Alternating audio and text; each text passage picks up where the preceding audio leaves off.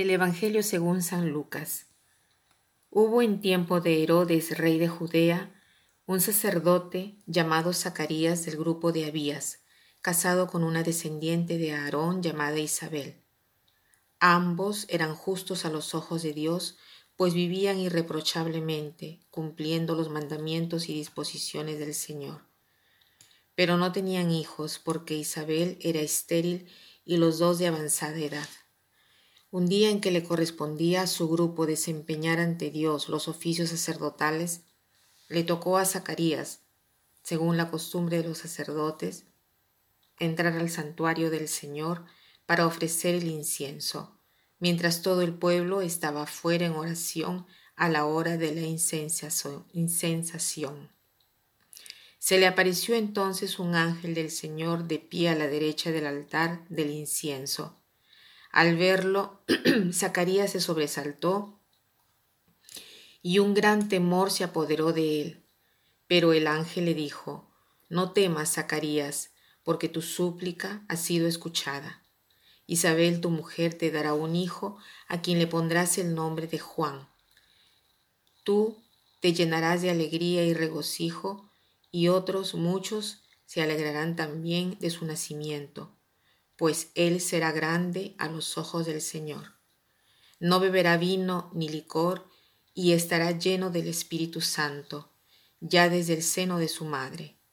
Convertirá a muchos israelitas al Señor, irá delante del Señor con el espíritu y el poder de Elías, para convertir los corazones de los padres hacia sus hijos, dar a los rebeldes la cordura de los justos y prepararle así al Señor un pueblo dispuesto a recibirlo.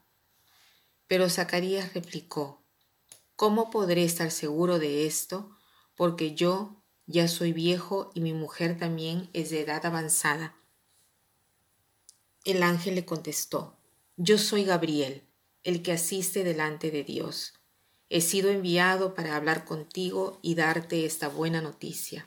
Ahora tú te quedarás mudo y no podrás hablar hasta el día en que todo esto suceda, por no haber creído en mis palabras que se cumplirán a su debido tiempo.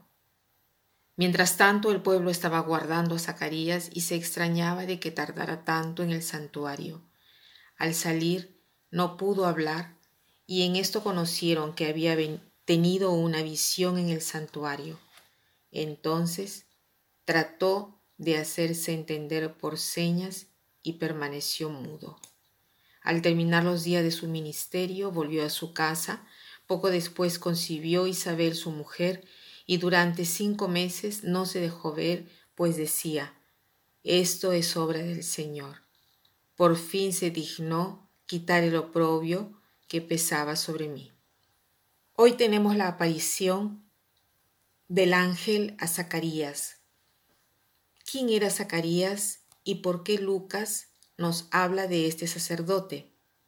Hemos dicho en diversas ocasiones que Lucas es un evangelista convertido, y por lo tanto él eh, habla a los paganos, a considerar lo que ha sucedido en cuanto a la historia de la salvación y trata de explicarla a los paganos, a los gentiles, porque él se dirige a los gentiles. Por eso es el único evangelio que nos presenta al sacerdote Zacarías. Nos quiere presentar un poco la historia de Israel para entender mejor nuestra creencia en Jesús.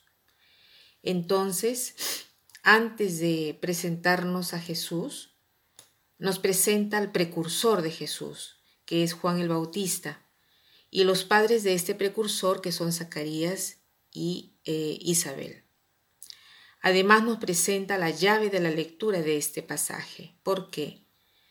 Porque vemos que Zacarías es un sacerdote que entra en el templo para hacer su servicio de culto. ¿Y qué cosa le sucede? Que ve un ángel que le dice que Zacarías tendrá un hijo. Zacarías sabe muy bien que la mujer es estéril y que ya es muy mayor y esto desde el punto de vista humano sabemos que no es posible. Pero el ángel le hace ver que su oración ha sido escuchada y que Dios va más allá de lo que nosotros pensamos sea posible. Entonces, ¿qué cosa nos enseña este pasaje? Este pasaje es muy importante para nosotros. Por eso Lucas nos lo presenta. Es como dije anteriormente, en la llave de la lectura de todo el Evangelio. ¿Y cuál es esta llave de lectura? Que Dios es nuestro Salvador. O sea que Dios interviene en nuestra vida siempre particularmente. Cuando todo parece imposible. Cuando al hombre no se le ha dado otra ventaja. Cuando parece que todo está en silencio, cuando parece que no puede suceder nada de bueno ni de positivo. O sea, Zacarías es la respuesta a todos nuestros decaimientos. ¿Por qué? Porque lo que le ocurrió a Zacarías se repite en la vida de cada uno de nosotros. Pero como Zacarías ha objetado al ángel y no ha creído inmediatamente, así sucede a nosotros.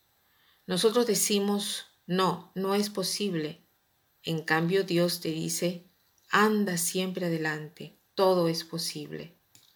Entonces, este pasaje te está diciendo sobre todo a ti que no tienes ánimo, a ti que rezas por tanto tiempo y que piensas que no cambia nada, que te parece que todo sigue igual, que piensas que no hay nada de positivo. A ti el Señor te está diciendo no continúes a caminar en la oscuridad, no continúes a ver tristeza, depresión, oscuridad, sino espera en mí. Y así como he intervenido en la vida de estos dos ancianos, así intervengo en tu vida. El límite no me causa ningún problema, ni tus límites físicos ni tus límites psicológicos, ni siquiera tus límites morales y espirituales, ni siquiera tus pecados, porque incluso a través de los dolores de, los, de tus pecados, tú puedes meditar tanto. El dolor de tus pecados, el dolor de haberse equivocado, ¿no? Te da un gozo, gozo, el dolor eh, el, dolor de los pecados se convierte en gozo. Hecho tantas veces, has hecho tantas veces cosas equivocadas en tu vida. También esto tú me puedes ofrecer y yo lo puedo transformar y te puedo garantizar que te daré gozo, gozo pleno y verdadero. Ese es el mensaje que nos da Zacarías.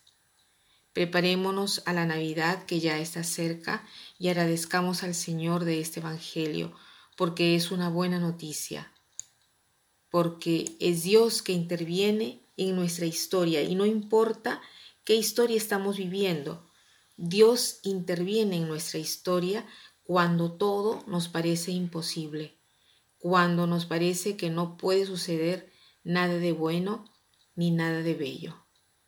Y para terminar quiero citar una frase de Fabricio de André que dice así, de los diamantes no nace nada del retame nacen las flores.